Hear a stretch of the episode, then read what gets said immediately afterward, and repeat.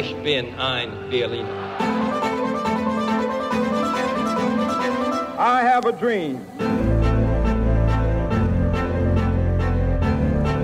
Tudo pela nação, nada contra a nação.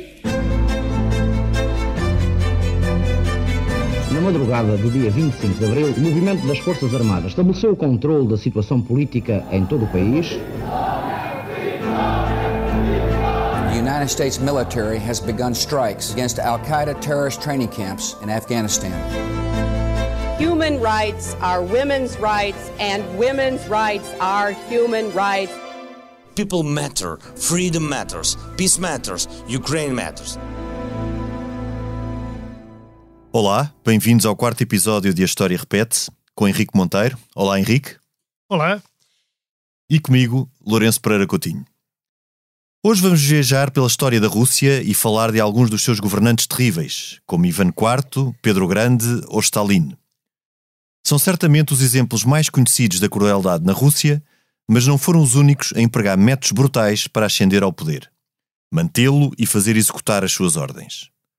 Ao longo do tempo, a prática política russa foi muitas vezes chocante.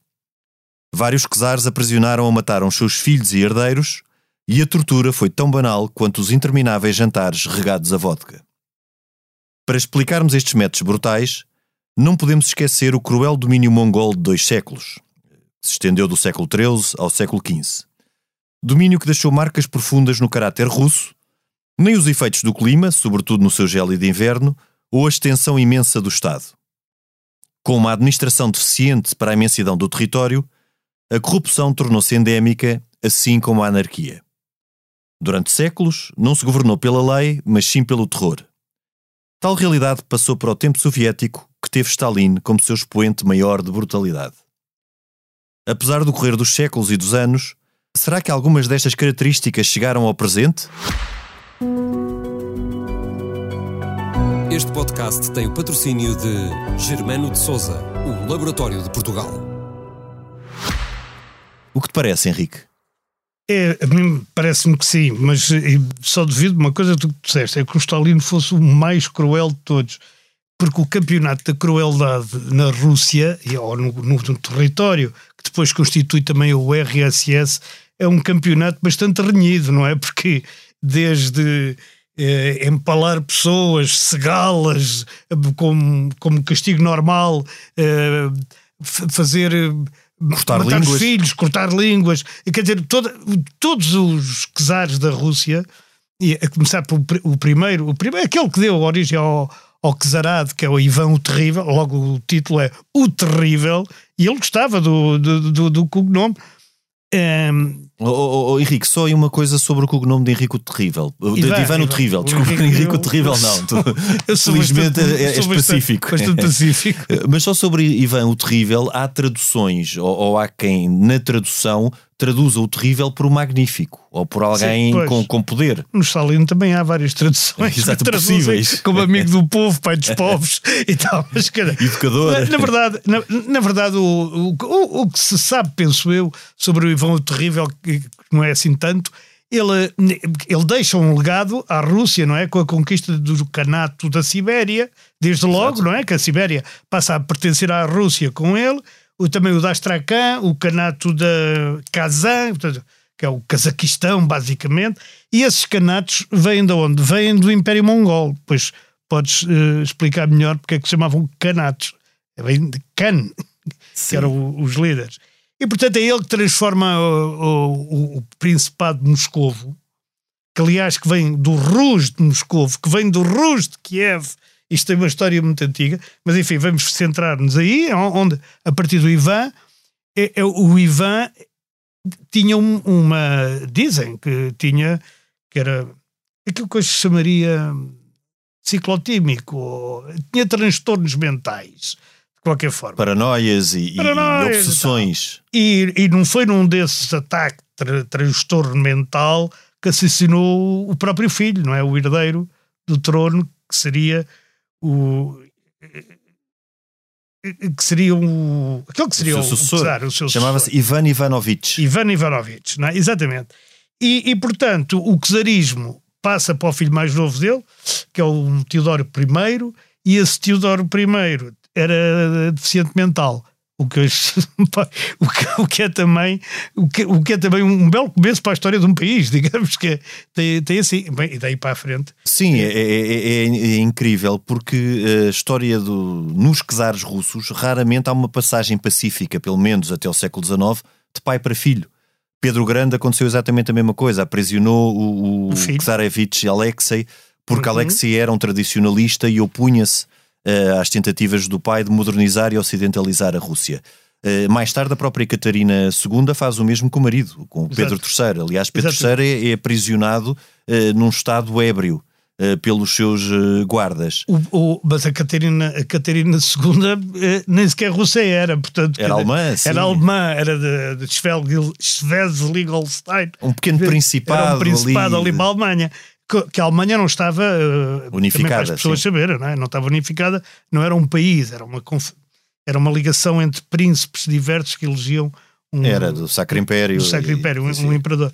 Mas uh, tem piada quando se fala em em ocidentalizar, quer dizer, nessa questão do, do Pedro Grande, querer ocidentalizar ou eu, euro, europeizar a Rússia, é preciso ver que ele faz duas coisas uh, fenomenais. Uh, do ponto de vista do, do, poder que ele tinha, é? que é, a sede deixa de ser Moscovo, portanto, uma coisa no meio ali, no, já perto da Ásia, dando de barato que a Ásia começa nos Montes Urais, que também é uma convenção que se fez, não é? E que e a Caterinburgo está mesmo lá a meio, é? eu já lá fui, consegui ter um pé na Ásia e outro, e outro na, Europa, Europa, coisa que é difícil, eh, não para os russos, como se vê, mas ele põe o, o, onde a capital, em São Petersburgo, em São Petersburgo é no Mar do Norte, tem saídas para o Mar do Norte eh, e, e portanto, fica ali eh, paredes meias com a Finlândia, e aliás houve várias guerras com a Finlândia. Sim, numa, ele... a, a, a, a, ideia também era ter um porto que se pudesse navegar e comerciar Exatamente, no Báltico, e chegar ao Báltico. Eles na altura não tinham a Crimeia ainda, nem o, um porto, o mar, um porto águas quentes, Negro, exatamente, que poderia ser navegável nem todo o mar da Azov, oh, que Henrique, fala tanto. Mas eu acho que, só aqui para, para contextualizarmos para os nossos ouvintes, eh, e porque a história russa é complexa, eu acho que seria interessante pegarmos também nessa fase do domínio mongol, porque eh, são os mongóis no século XIII que, quando chegam à, à Rússia, uhum a Horda Dor, a famosa Horda, Horda Dor, que avança ali pelas estepes uh, e que uh, conquista e passa a dominar a Rússia, portanto, um povo nómada, mas que domina os russos e que não se mistura com eles, ao contrário do que aconteceu, por exemplo, com os escandinavos. Que se misturaram com os, com os russos, inclusive é com os polacos, que também uhum. foi, uma, foi uma nação forte, um Estado forte, e que chegou no início do século XVII às portas de Moscovo mas o domínio mongol uh, terá profundas repercussões no futuro da Rússia, inclusive é com a servidão. A servidão, a servidão. os castigos corporais são instituídos uh, na e altura pelos mongóis. Só terminam em 1862, que é uma é. coisa que do ponto de vista do europeu e do ponto de vista enfim, do iluminismo europeu é completamente incompreensível, não é? Coisas que cá acabaram com o final, de, com aquilo que a gente considera o final da Idade Média e o, e o, e o princípio da Idade Moderna, não é? Portanto, lá para o século XVI e bem. Em, na Rússia só acaba no século XIX, todo o regime de servidão. Mas repara que acaba no século XIX. Alexandre II, é, Alexandre o, czar, II. o czar que liberta os servos, eh, ao mesmo tempo, mais ou menos, coincide com o fim da escravatura nos Estados Unidos da América. A Guerra Civil Americana é da mesma altura. É verdade. Portanto, é verdade. E, e esses servos, Uh, que é também depois um dos problemas que os russos vão ter no, no, no, no princípio do século XX, ficam uh, sem destino e acabam por, por eh, muitos deles uh, fluírem às cidades, como São Petersburgo e Moscou, e fazerem e constituírem aquele proletariado que depois já, já será crescente por alturas da, da, da Revolução de 1917. Isso é verdade, quer dizer, para parâmetros, de facto, se, se considerares os Estados Unidos, nomeadamente o sul, o sul dos Estados Unidos, é mais ou menos a mesma época que termina a escravatura. Mas não há mais nenhum país da Europa que tenha servos naquele sentido ah, em que sim, havia os servos russos. Sem e dúvida. mesmo a escravatura, quer dizer, não, não, não, não quero entrar aqui numa escala de valores negativa, saber se é pior ou melhor que a servidão, tal como ela era encarada na, na Rússia, na altura em que ela acaba nos Estados Unidos, já está mitigada por algumas coisas. Os e não poderes, era em todo o território. Não é em todo o território. O poder de vida e de morte já não é bem assim, não é? Enquanto a servidão na Rússia mantém-se quase inalterável. o, o castigo corporal, a venda do, do, do, cidadão servo, digamos que não era cidadão. Não era cidadão. A, a venda do servo com a propriedade. Era uma prática medieval. Era uma prática medieval que chega até ao, ao, século XIX e não é numa colónia, é num país. É num é, país, é num país é, de uma extensão mas incrível. É, mas é de um país que é bruto por natureza. Não sei se é por causa do frio, se é por causa dos mongóis. É... Eu, eu dá-me a ideia que, é, que, tem muito a ver com os mongóis e com este domínio brutal que durou dois séculos. Já agora, uh, para os nossos ouvintes perceberem esta evolução da história russa, o, o Principado de Moscóvia era um dos vários principados que uhum. existiam na, na altura na, na Rússia. E no século XV há um czar chamado Ivan III, que é avô deste Ivan IV o Terrível, de que nós também estamos aqui a falar, que consegue uh, unificar estes vários principados uh, russos e expulsar os mongóis.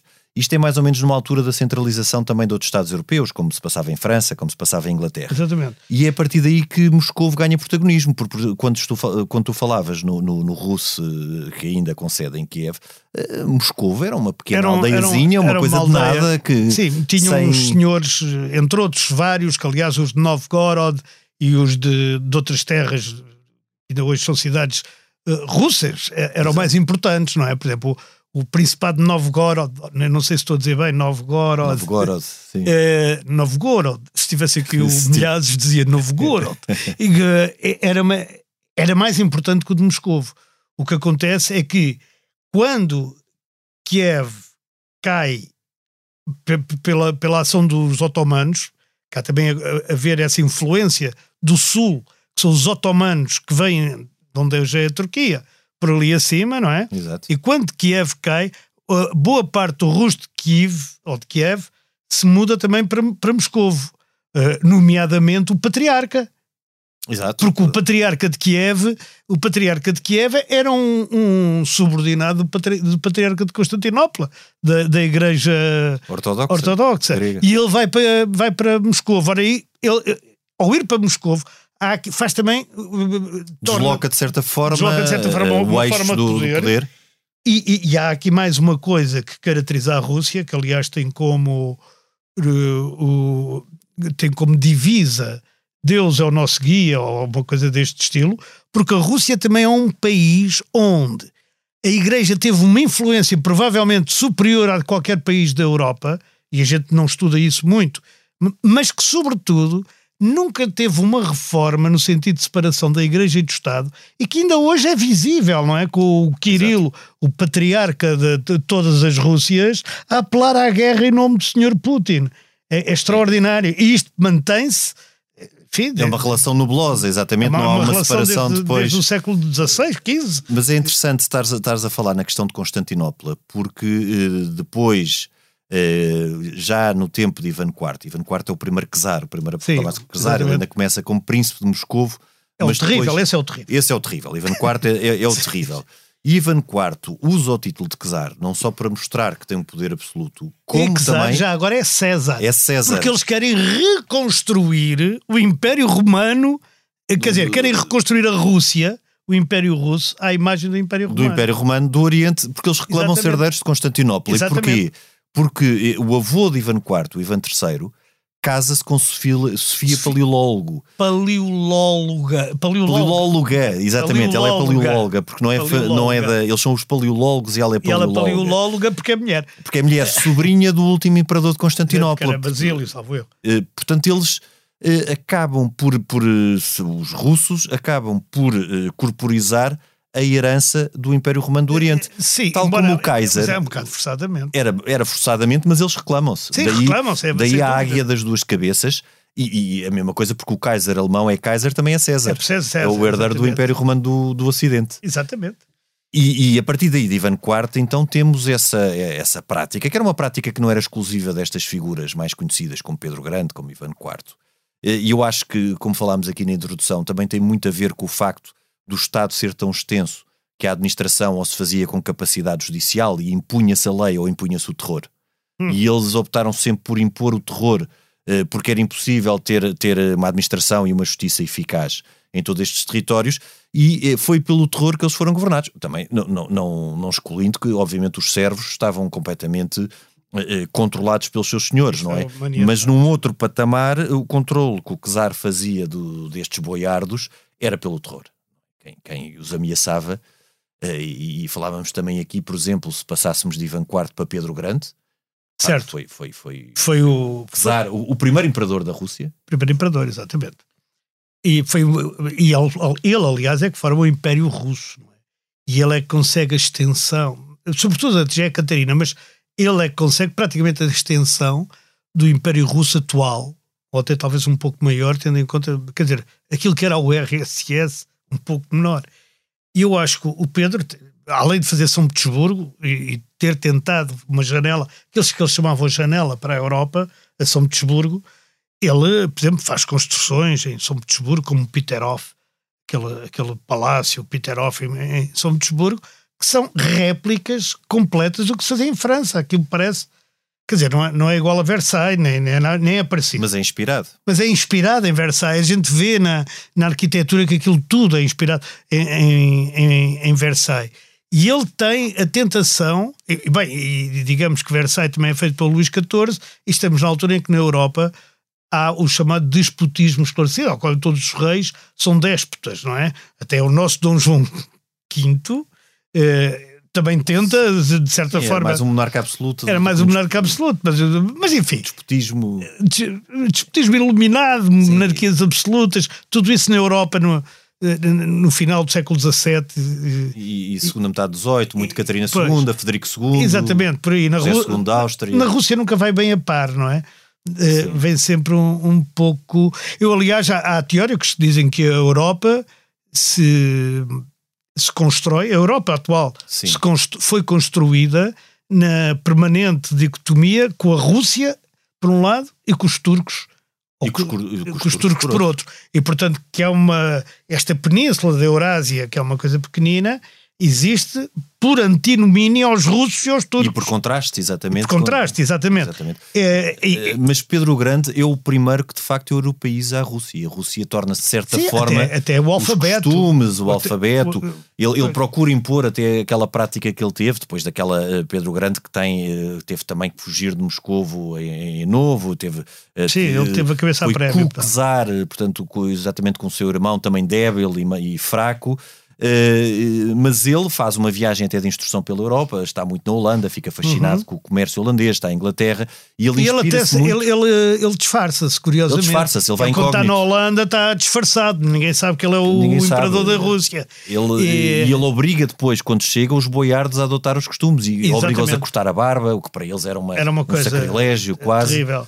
E, e- e depois é interessante que ele, depois daquela batalha, que Mas suecos, essa coisa que os boiardos, já o Ivan, o ano passado, rebote do Pedro, tinha retirado de Moscou e foram lá buscá-lo e ele disse, então sou eu que mando em tudo e os boiardos não mandam. Portanto, os boiardos também andavam ali um bocado na corda bamba. Mas voltando ao Pedro, há uma coisa que é curiosa. Ele, no meio desse oc- ocidentalismo todo, ele tem uma história no casamento dele sim, que é interessante tu contares para as pessoas perceberem como é que é o aque- aquela coisa de tirar o Ah, sim, sim, sim. Não, isso, isso de facto, o Pedro Grande tinha vários costumes. eh, aliás, que, que eu li eh, num livro que, que eu recomendo, é um livro que, que eu vou recomendar no, no, no fim, que No chama final. Os Romanov, Uhum. eh, mas posso adiantá-lo já. Simone, eh, Montefiore. exatamente, os dois volumes que Sim, são editados são em Portugal pela editorial Presença e que são ótimos e que, por mais estranho que aquilo nos pareça e por mais espantoso e que fiquemos completamente embasbacados com o que se passava,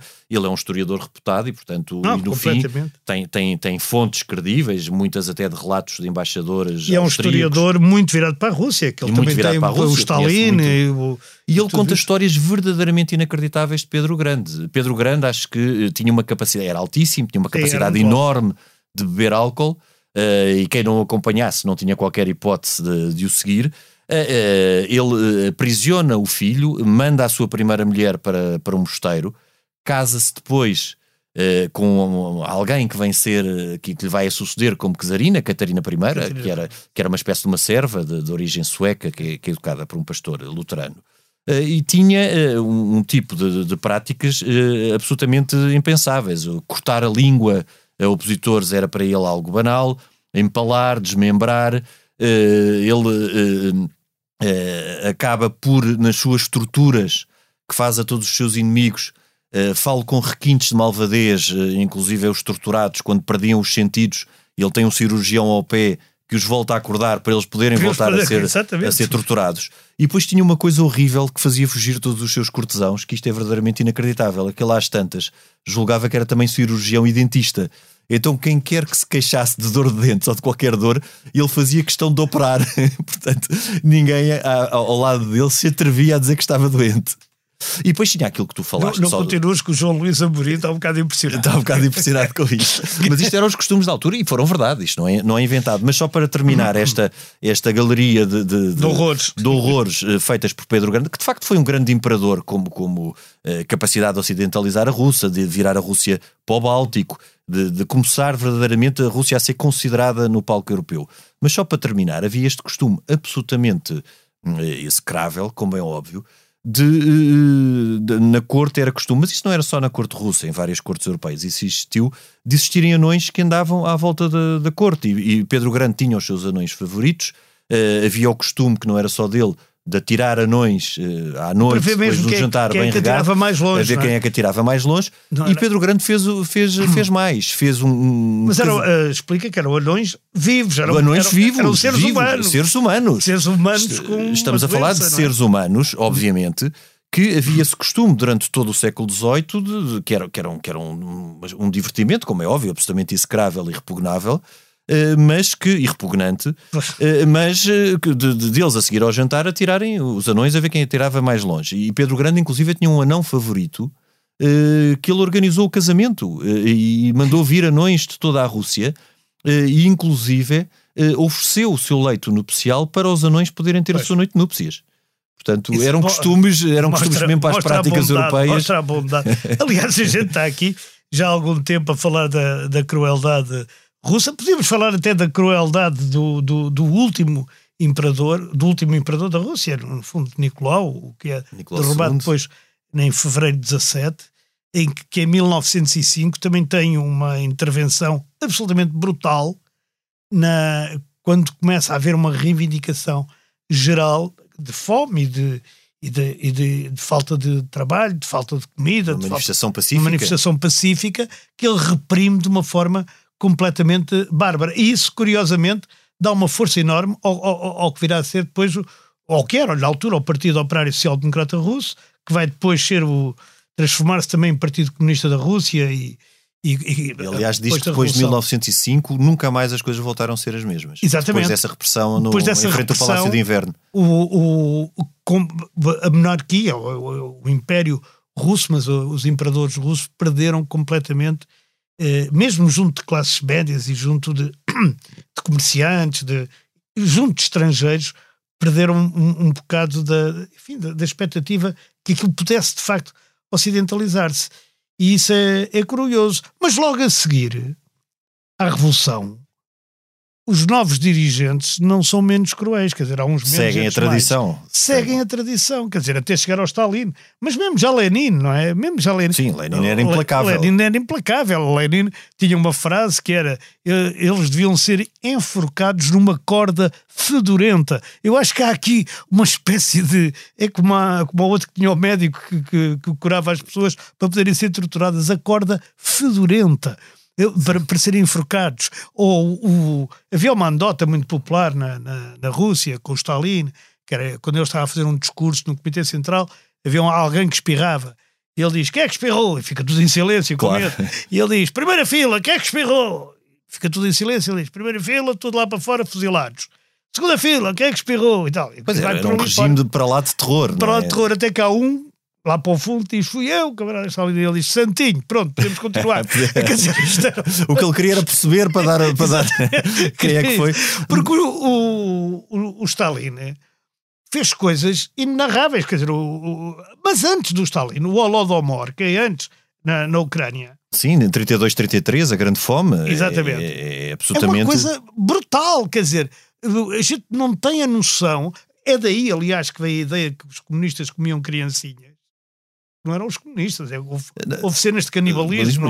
E, e, porque na altura a ideia do Stalin, como era subordinar tudo ao plano de crescimento da, da indústria soviética para Exatamente. tornar a, a, maior a nível mundial e maior que o capitalismo, sacrificava tudo a esse fim, não é? Portanto, tudo o que eram colheitas eh, no caso da Ucrânia, que foi quem sofreu com, com, com o Holodomor, eram para uh, beneficiar, até Exatamente. para vender, para beneficiar o crescimento industrial e não havia qualquer problema pós-Stalin, como é óbvio, em sacrificar a população em favor deste como, desígnio. Como, aliás, a gente fala de, do heroísmo de Stalingrado e todas essas coisas que, que ele derrota o Hitler, como já tinha derrotado o Napoleão, uma, uh, não, não, o Stalin, naturalmente, mas com uma, com uma, com uma, política de terra queimada, que, que volta a haver na Segunda Guerra Mundial com, com o Hitler, mas todo aquele cerco é feito à custa de perdas humanas brutais. Sim.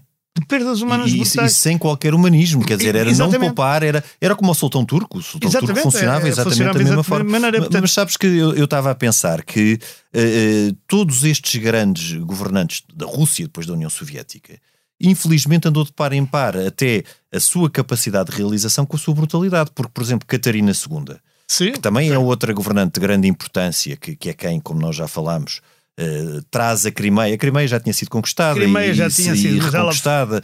mas é ela que vence os tártaros. Ela, ela que vence, por, aliás, depois até às aldeias de Catarina, aquelas do. Exato. Do, exato que eram todas falsas. Que eram ela... todas falsas para não se ver. Para, para, não se ver, para não se ver lá aquelas cabanas. passava por, por trás. Os, os, russos sempre tiveram uma grande tendência também para a encenação em tempos de guerra ou de conflito, Sim. não é? Mas ela, mas ela também era, uh, para além de ser uma déspota eliminada, de se corresponder com Voltaire e de ser de facto uma, uma, uma, pessoa inteligente, mas ela deve o trono uh, ao afastamento do seu marido, que era o verdadeiro Romanov, que era Exatamente. quem herdava o trono, Pedro III, que era também um ébrio e um amante do, do álcool, alguém incapaz de, de, governar, alguém praticamente infantil. Ela diz que quando se casou com ele, eles tinham 18 anos e ele ainda brincava com Exatamente. soldadinhos, era muito infantil. E eh, quando eh, eh, Pedro III morre estranhamente na prisão, porque a Catarina II manda-o prender, ele morre, pelo que se põe, estrangulado pelos guardas que, que, que, que, o, Mandada, que o guardavam, com certeza mandado por alguém. E então a Catarina II manda dizer que o marido terá morrido com uma cólica hemorrágica. Exato. Portanto, a partir daí, cólica hemorrágica na Rússia acaba por passar a ser um eufemismo para assassinato. Exato. É como agora cair da janela. É como agora cair da janela, ser defenestrado. Mas ela, eh, com tudo isso, e depois ela faz algo também eh, inacreditável depois, ela teve vários amantes, um deles, o, o príncipe Nicolau Poniatowski, foi chamado príncipe, depois ele é rei da Polónia, é posto lá como uhum. Stanislau II por Catarina, mas Catarina II não tem qualquer problema quando se dá a partilha da Polónia entre a Prússia, a Áustria e a Rússia, em sacrificar este, este antigo amante com quem ela se continuava a corresponder, de quem ela gostava, e ele é apiado do trono da Polónia eh, em, em resultado da, da, do, de uma das partilhas da Polónia. Era o Poniatowski. Poniatowski. Está, teve... está, Stanislau. Stanislau Poniatowski. Stanislau Poniatowski, ela... é, isso é verdade. Mas, eh, curiosamente, a Catarina II é responsável por o Hermitage, por um dos grandes museus. Por um dos grandes museus, uma é, pessoa é, de grande cultura. Foi ela, e de foi grande... ela que começou, quer dizer, isto aqui é, é, é, é curioso como, a história, é como a história e o afastamento da história torna, torna bons em maus e maus em bons e, e é tudo muito coisa. É tudo muito flexível, dizemos. O, o, o, depois, uh, eu li uma entrevista que, aliás, tem no Expresso e que recomendo à, à filha neta do Khrushchev. Um, depois, se lerem a entrevista, percebem porque é que é filha e neta ao mesmo tempo, eh, do Khrushchev, em que ela, por exemplo, diz o Ocidente, como o, o Yeltsin era contra o Partido Comunista, achava que ele era democrata, mas o Yeltsin nunca foi democrata, nem o Gorbachev nem o Putin, nem ninguém. Quer dizer, ela diz não há democracia, quer dizer, não há ideia de liberdade na Rússia. E isto chega até ao Putin. E ela confessa, aliás, uma, uma coisa que até me impressionou pela sinceridade, sobretudo aqui nós que não, que não acompanhamos isso. Né? Ela dá aulas nos Estados Unidos e, portanto, é praticamente americana, mas vai muitas vezes à Rússia. Como ela diz, ela diz: eu tinha, quando o Putin invadiu a, a, a, Ucrânia, eu tinha estado dois dias antes numa cadeia de televisão a dizer que ele nunca invadiria a Ucrânia. Olha, então diz, já fomos dois. Diz ela, nunca invadiria, porque andava ali à volta e tal, porque isso era o sistema russo. E ele. De ameaça, sem, de ameaça, sem E ele, quando invade, eu fiquei. Diz a, a, a Khrushcheva, não é? A neta do Khrushchev, do Khrushchev diz que foi secretário-geral do Partido Comunista também, para quem não e, da Rússia. Sucedeu Stalin, aliás. Sucedeu a Stalin e, de, e denunciou E denunciou Stalin. os crimes de Stalin, é verdade? Exatamente. Mas a, a neta dele diz: bem, eu, eu quando vi o Putin eh, fazer aquilo, eh, fiquei completamente sem saber o, o que fazer, o que pensar, porque aquilo. Eu nunca pensei que Putin fosse tão estúpido. É o que ela diz. Sim, sim, sim. Mas é, interessante dizeres isso porque eu também, olhando para a história, eh, e aliás também escrevi isso, pensei exatamente a mesma coisa. Dois dias antes, eu estava a dar uma, uma- estava a fazer uma intervenção, exatamente dois dias antes da, da invasão, a dizer que não me parecia possível que esta invasão se concretizasse. E, e- pronto, e dois dias depois eh, percebi que estava profundamente errado. Mas curiosamente, Putin, apesar dos tipos que atira pela janela e apesar da- das barbaridades e dos crimes de guerra. Das pessoas que tem- morrem com cólicas hemorrágicas. Exatamente. e dos que atira pela janela e, e e dos crimes de guerra que praticou e já em várias pufa, Bucha e, e outras po- povoações de, de, de cidades da, da Ucrânia. Apesar disso, Putin, ao pé dos seus antecessores como líderes do, da Rússia e do governo da Rússia, Putin é uma, é uma espécie de anjinho, quer dizer, não atira anões, não empala ninguém, Não corta línguas. não corta língua, que, que se saiba, não é? Que se saiba. Quer dizer, é, uma, é, um, é um homem eh, estranho, quer dizer, que segue, mas que no fundo ele está enquadrado naquilo que é a Sim, ele segue uma linha, segue uma linha do, do, do que foi a história russa. Uh, voltando só aqui um pouco atrás a Stalin. Stalin também é, é alguém de uma brutalidade e de uma crueldade. Essa história que tu contaste de, de, de quem é que espirrou, uh, a Sim, paranoia é anedota, mas a paranoia a que ele chegou, uh, todo o seu círculo próximo. Uh, e ninguém escapava, inclusive a própria mulher que se suicidou, uh, aparentemente suicidou-se a Sim. seguir a uma discussão que E teve com ele fugiu. em 1932. A filha fugiu para os Estados Unidos. Pois. Uh, o filho mais velho também morre em circunstâncias misteriosas. Uh, ou seja, todo aquele círculo que, que circunda Stalin é vítima da sua paranoia. E, Não, e, o- e os grandes eh, dirigentes do Partido Comunista Russo que fazem a revolução, não é? que fazem a revolução, a grande purga. A grande purga é exatamente, para os afastar. O Kamenev, o Bukharin, o Trotsky, Já, o- Trotsky. por aí fora, quer dizer, ele dá cabo deles todos. E o Trotsky ele manda-o matar quando ele já está na cidade do México. É bom Exato. ver isto com uma picareta ou um picador de gelo e manda um. Portanto, é um de uma comunista. frieza. Todos eles são de uma frieza e de uma imunidade à crueldade, É de uma falta de sensibilidade.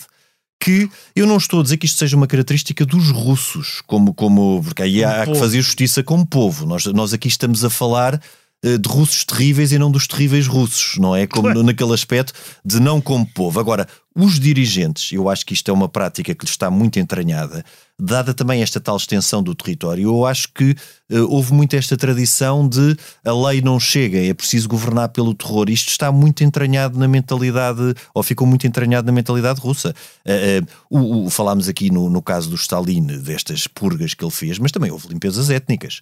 Para além das grandes fomes, limpezas étnicas. Os judeus a começar. Os judeus, eh, mas os judeus desde o Ivan IV o Terrível, que, que- foram que sempre. foram sempre.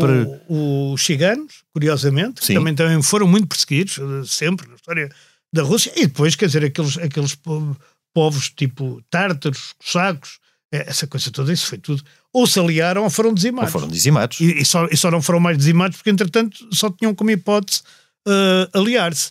Aliás, a gente está a ver agora eh, eh, a Ucrânia, que, foi, que fez parte da, da Rússia durante muito tempo, não é? Muito tempo fez parte da Rússia, mas que viveu sempre, digamos, uma espécie de aliança com a Rússia, porque era obrigada a ser aliada, porque senão era outro ao lado ao moro em cima e, Claro. e- e morriam todos à fome.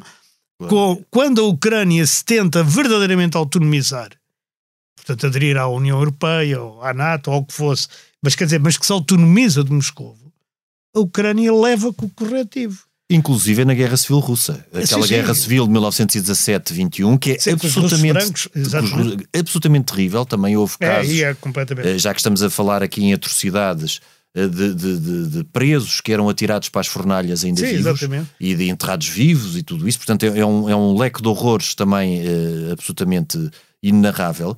Mas Stalin, eu até tinha aqui nos, nos apontamentos de preparação para, para o nosso episódio de hoje, o grande terror na década de 30 provocou cerca de mais de um, um milhão e meio de presos e, e mais de 500 mil mortos. Portanto, estamos a falar de uma coisa inimaginável. Isto é quase um genocídio. para não dizer que é um genocídio. É um genocídio. Uh, para, com estes números é um genocídio.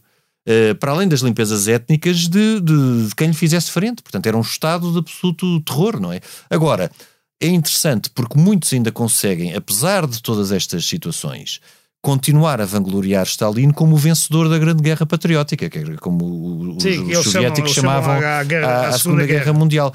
Daí ver-se que há muito esta ideia de que o, o, este governante pode, apesar de ser uh, terrível, hum. e absolutamente cruel e brutal, pode ser idolatrado, pode, pode ser idolatrado, o que é estranhíssimo. No, até no estrangeiro. Até no estrangeiro. E, e, obscurecendo completamente que o primeiro ato de Stalin na guerra foi a partilha da Polónia com o Hitler, no Tratado de Molotov-Ribbentrop.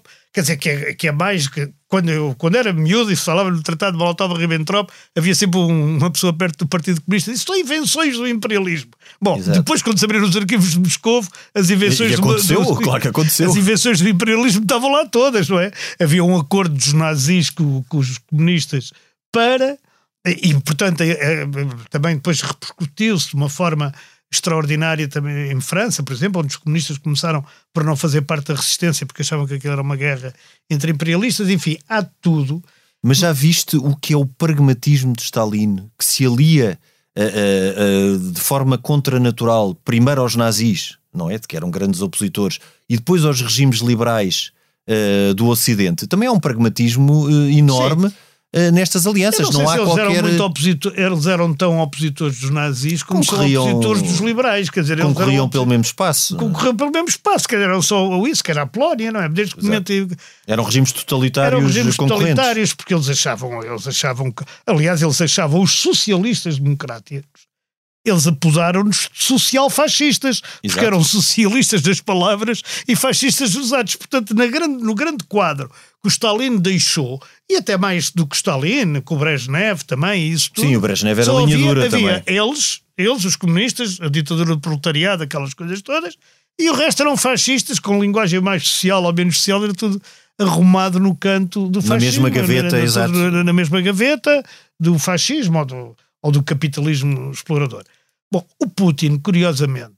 E aqui chegamos ao Putin. já tínhamos chegado até, mas agora voltamos, voltamos a, a, ele. Voltamos ao Putin. O Putin, naturalmente, herdando esta, esta matéria toda, não renega, não renega aquilo que foi a União Soviética. Tem pena que ela tenha acabado. Diz que foi o maior erro. Nem renega o Império. Nada. De quem ele é. De quem ele, é. ele diz que o maior erro foi a, a desagregação da União Soviética. Portanto, a gente está a ver que o Putin podia bem ser outro Stalin, não, não havia. E, e como este Putin, Talvez existiram outros. Portanto, sim, sim. muitas vezes, até como quem será um possível sucessor de Putin, é que poderá não vir alguém para o ocidental. Ah, é um erro não. que se cai na, na, apreciação. Poderá vir um outro Putin. É interessante esta questão da admiração. Ou pior, porque Ou a, Rússia, pior. a Rússia deu vários piores já deu vários piores, consegue sempre superar-se nesse capítulo. Mas é interessante nós pensarmos que Putin tinha, por exemplo, uma grande admiração por Pedro Grande. O, a grande figura de admiração do Stalin era Ivan o Terrível. Exatamente. Até por, isso, uh, uh, estas figuras brutais e cruéis são admiradas e são inspiradoras para estes. Mas, oh, oh, Lourenço, só para acabar, isso tem a ver com uma coisa que muita gente pensa: é que aquilo que é o Estado, o coletivo, e isso está acima de qualquer individual qualquer pessoa. E, portanto, uma pessoa, como dizia o Stalin, uma morte é uma tragédia, um milhão de mortos é uma estatística. Pois. E isto dá toda a ideia da crueldade daquilo. Sim, esta ideia do, do esta indivíduo. Ideia Estado, que o indivíduo não vale nada perante aquela máquina é um contraste enorme com o Ocidente, para quem o indivíduo e o cidadão valem, não é? E a base é a base de cidadania. Valem a partir também de determinada altura. Sim, valem a partir da Revolução Francesa, não é? E mesmo antes. Um antes e mesmo já. antes não era nem por sombras. e tal. E, eh, nós, só, o... só aqui também é bom dos russos, parece que estamos aqui a bater-lhes. E obviamente que eh, no, no, no Ocidente existiam práticas cruéis, existiu tortura, existiram uh, vários. Toda. Inquisição, vários desmembramentos. Eu, por exemplo, estou-me a lembrar de, um, de uma tentativa tentativa de assassinato de Luís XV, onde também os, os, que foram apanhados, que foram implicados, não sei se com razão ou não, foram desmembrados. O Estávora e o, e o Duque de Aveiro em, em, em, Portugal. em, Portugal. Agora, não era uma prática recorrente, como no caso russo, não se cortavam língua, pelo menos que soubesse, não é? é. Uh, não se, nem por sombras tinha a crueldade que, que nesta altura tinham os russos, uh, e o contraste era grande, e como tu disseste, há uma diferença entre o coletivo e o individual que é muito marcada na, na Rússia. Isso tem a ver com a religião, mas isso temos que deixar para outro. Isso ficará para outro, para outro episódio. Eu não sei se, para terminarmos, tens uma sugestão para hoje. Eu tenho uma sugestão muito simples, que é o livro do Milhazes. A mais breve história da Rússia. É um, é um livro que é muito pequenino, mas onde está aquilo que a gente disse, e estão mais coisas, naturalmente. Porque claro, mais contextualizado e mais sistematizado. Contextualizado. O, o Milhares é uma pessoa que foi jornalista na Rússia, ele foi para lá como comunista, veio lá como anticomunista, como toda a gente inteligente, diria eu. E, e então, convertido, voltou lá convertido. convertido ao capitalismo. Não, agora a sério, ele é uma, é uma, é uma pessoa séria, é uma pessoa que sabe daquilo, é um, um colega meu, como jornalista, e eu acho que o livro dele vale muito a pena. Mais breve história da Rússia. Mais breve história da Rússia. Uh, a minha sugestão uh, passa por aquele livro de que eu já vos falei, uh, Os Romanov, em dois volumes, que tem uma tradução portuguesa editada pela editorial Presença, de um historiador inglês, que é um historiador bastante credível, portanto. se lerem este livro, não se espantem, quer dizer, vão se espantar com certeza com as atrocidades que vão ler, mas a base e as fontes usadas por Simon Montefiore são bases credíveis, portanto é um livro que, que eu vos recomendo. E... Eu só não recomendo, só, não, só recomendei o Milhares porque também ia recomendar esse. Ias recomendar este. esse livro, eu queria sublinhar que esse livro não tem nada a ver com este. Esse livro é para quem quer saber em pormenor e, com, e de uma forma absolutamente inquestionável do ponto de vista histórico. Bem fundamentada, exato. O livro do Milhares é um livro de divulgação muito bem feito, mas que, enfim, não tem a profundidade do Montefiore. Claro, e são livros absolutamente necessários, esses de enquadramento da história, que nos dão uma primeira aproximação à história de um país. São livros muito bem-vindos e, e, bastante Exatamente. necessários. Uh, Henrique, ficávamos hoje por aqui. Uh, este episódio fica por aqui, sendo que, como sempre, a gravação e sonoplastia esteve a cargo de João Luís Amorim. Uh, e nós voltamos a encontrar para a semana, noutro tempo e noutro espaço. Muito bem. Até para a semana, Henrique. Até para a semana.